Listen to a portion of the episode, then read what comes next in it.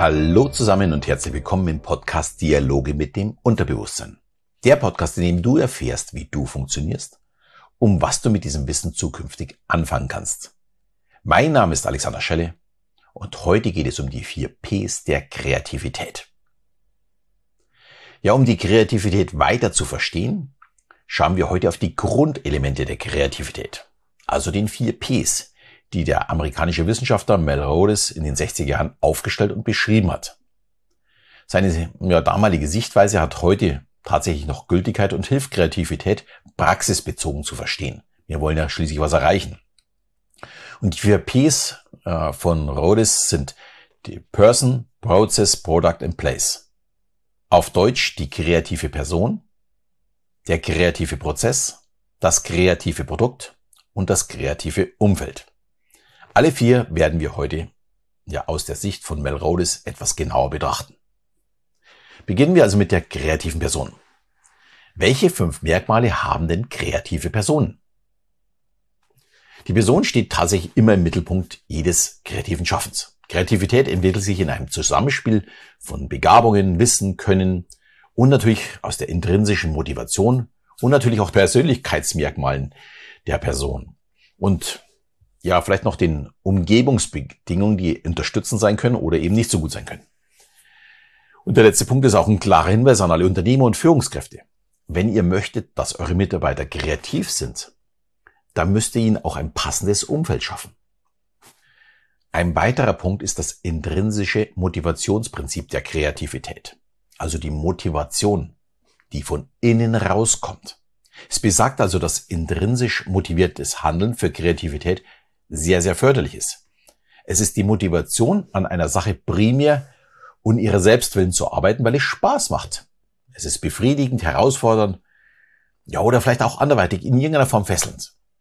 Menschen sind nämlich immer am kreativsten, wenn sie durch ein, ja, leidenschaftliches Interesse motiviert werden, dazu kreativ zu sein. Auch hier ein Hinweis für Führungskräfte. Drohungen und Bestrafung führen nicht zu einer intrinsischen Motivation. Aber die Aussicht auf eine Belohnung kann diesen Prozess tatsächlich steuern und positiv beeinflussen. Dann der dritte Punkt.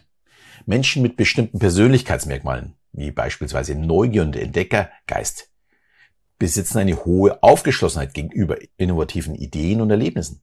Und die neigen dazu, ja, Normen mal ein bisschen kritisch zu hinterfragen. Ich bin, glaube ich, dafür ein sehr, sehr gutes Beispiel. Allerdings würde ich kein Team mit lauter Alexander Schelles führen wollen. Das würde nicht funktionieren. Es entständen zwar viele neue Ideen und auch den Enthusiasmus, äh, vielleicht es umzusetzen. Allerdings muss auch das Alltagsgeschäft in irgendeiner Form erledigt werden. Und dafür ist meine Mischung ganz sicher nicht die beste. Und der vierte Punkt ist die spezifische Denkweise. Statt bei der Problemlösung ausschließlich logisch vorzugehen, finden kreative Menschen durch Assoziation und Perspektivwechsel ja schneller und auch ein bisschen flexibler zu neuen und auch zu ein bisschen zu originelleren Lösungsansätzen. Auch hier wieder der Tipp an alle Führungskräfte. Der einfachste Weg, die Mitarbeiter in einen kreativen Prozess zu führen, ist eine Veränderung des normalen Ablaufs. Nicht jedes Meeting wie immer abhalten, sondern ja, den Raum vielleicht auch mal verändern oder vielleicht eine ganz andere Location nutzen, vielleicht mal im Stehen arbeiten und so weiter. Also gibt es verschiedene Wege dazu. Ja, und der fünfte Punkt ist wahrscheinlich der wichtigste. Diese Eigenschaften und Denkweisen sind erlernbar beziehungsweise trainierbar. Deswegen machen wir auch diese Folgen hier. Kreativitätstechniken leisten einen Beitrag zur Kreativitätssteigerung. Wichtig ist es, spontan zu handeln und zu reagieren und gewohnte Denkweisen eben zu verlassen und ja dafür neue Sichtweisen zu entwickeln. Hier wieder der Hinweis. Fordert euch selbst, aber auch eure Mitarbeiter. Nur wer übt, wird besser werden im kreativen Prozess. Kreativität kommt nicht über Nacht, sondern es ist ein laufender, ein andauernder Prozess. Hier vielleicht ein kleiner Tipp am Rande. Am 20.09. kommt das Buch unserer Tochter Dein kreatives Jahr raus. Dabei löst man jeden Tag eine kleine kreative Aufgabe. Das ist ein Schritt, um tatsächlich kreativer zu werden. Und warum es sich lohnt, kreativ zu sein, zeigt eben die Beschreibung von kreativen Menschen. Sie sind in der Regel ja unabhängig. Sie sind offen für neue Erfahrungen. Sie zweifeln auch Normen an. Sie sind selbstbewusst, sie sind ehrgeizig, sie sind dominant, sie sind impulsiv. Das passiert einfach äh, mehr. Und es macht für einen selbst auch wirklich mehr Spaß. Gut, das war das erste P, die Person. Kommen wir zum zweiten P, dem Prozess. Hier gibt es natürlich sehr, sehr viele unterschiedliche Wege, die wir uns in den nächsten Wochen genauer anschauen möchten. Jetzt schauen wir uns mal äh, auf dieses Vier-Phasen-Modell von Graham Wallace. Die erste Phase in, jeder, in jedem kreativen Prozess ist die Vorbereitung. Man kann nur schlecht kreativ sein, wenn man kein Wissen in dem Gebiet hat. Man setzt sich also erstmal mit der Problematik auseinander und sammelt Informationen. Schon hierbei ist es wichtig, auch über den Tellerrand zu blicken. Und ja, unser ganzes Leben dient der Vorbereitung. Umso mehr Informationen ich in meinem Leben aufnehme, umso mehr Output kann ich natürlich auch liefern. Das heißt jetzt für mich persönlich, äh, Theater, Comedians, Kabarettisten, äh, natürlich auch jede andere Show steht für mich ständig auf dem Programm, genauso wie Wissenschaftszeitschriften und viele Bücher. Ich füttere mein Gehirn also unentwegt für den Punkt X, wenn ich es brauchen könnte.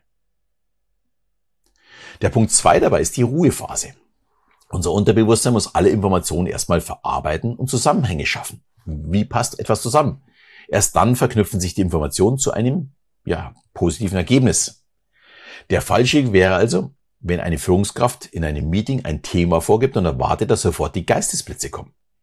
Der richtige Weg wäre, das Thema vorzugeben, Informationen sammeln zu lassen bis Tag X und dann ein paar Tage später kommt dann die dritte Phase im Prozess.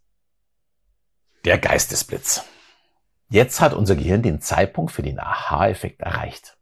Informationen sind gesammelt, in der Ruhephase verarbeitet und jetzt ist es Zeit für den Geistesblitz bzw. die kreative Idee. Und ganz wichtig, es gibt auch noch eine Phase 4. Die Ideen müssen natürlich auch ausgearbeitet werden und auf Machbarkeit überprüft werden. Eine Idee ist erst dann eine gute Idee, wenn man sie dann tatsächlich auch umsetzen kann. Wenn das gewährleistet ist, dann kommen wir zum dritten P, das kreative Produkt. Das kreative Produkt ist das Resultat aus dem Prozess und ist bestimmt durch äh, Neuartigkeit, Seltenheit, Brauchbarkeit, vielleicht auch Nützlichkeit. Die kreative Idee sollte ja im, im statistischen Sinne eigentlich neu und nützlich sein. Es sollte also etwas geschaffen werden, was es bisher in dieser Form noch nicht gab oder zumindest neuartige Elemente hat. Dann kann man es eben als kreatives Produkt bezeichnen. Sehr interessant dabei ist beispielsweise die Sendung Die Höhle der Löwen. Oftmals bekommen die Löwen ein neues, innovatives Produkt vorgesetzt, was aber gar keines ist, wenn man sich in diesem Bereich auskennen würde. Wenn aber kein Löwe in dem Thema drinsteckt, dann ist es vielleicht ein kreatives Produkt, also für Sie, für die Löwen, und Sie bieten dann vielleicht sogar drauf. Das ist unheimlich spannend. Da gab es mal so eine Barbecue-Geschichte, äh, wo ich wirklich schmunzeln musste. Bei mir war dieses Produkt schon seit über zehn Jahren bekannt, die vier Kannen Sicht und waren dann ganz heiß drauf, es zu bekommen. Ganz normal. Damit kommen wir auch zum vierten P, das kreative Umfeld, beziehungsweise das Prozessumfeld. In einem Büro, das vergleichbar ist mit einer Legebatterie, fällt es schwer, kreativ zu sein. Also selbst den kreativsten Menschen fällt es dort schwer, kreativ zu werden. Das ist ganz normal. Um Neues zu entwickeln, muss das Umfeld auch stimmen.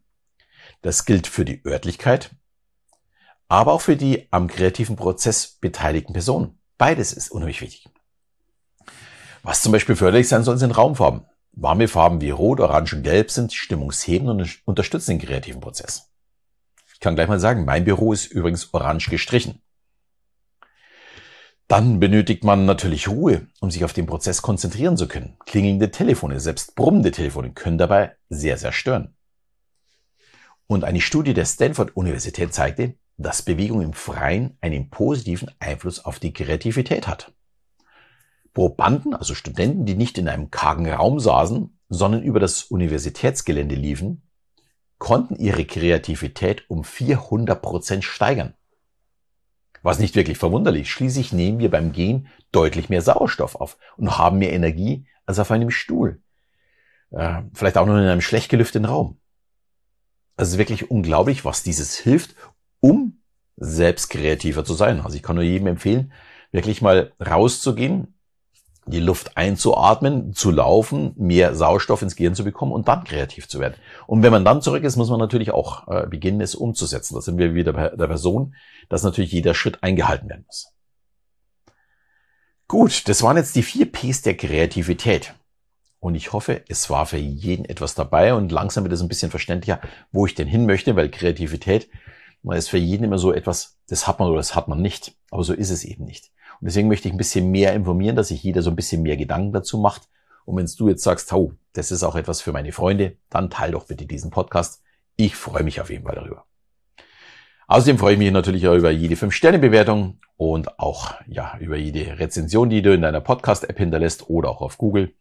Und in diesem Sinne verabschieden wir wieder bis zum nächsten Mal, wenn es wieder heißt Dialoge mit dem Unterbewusstsein.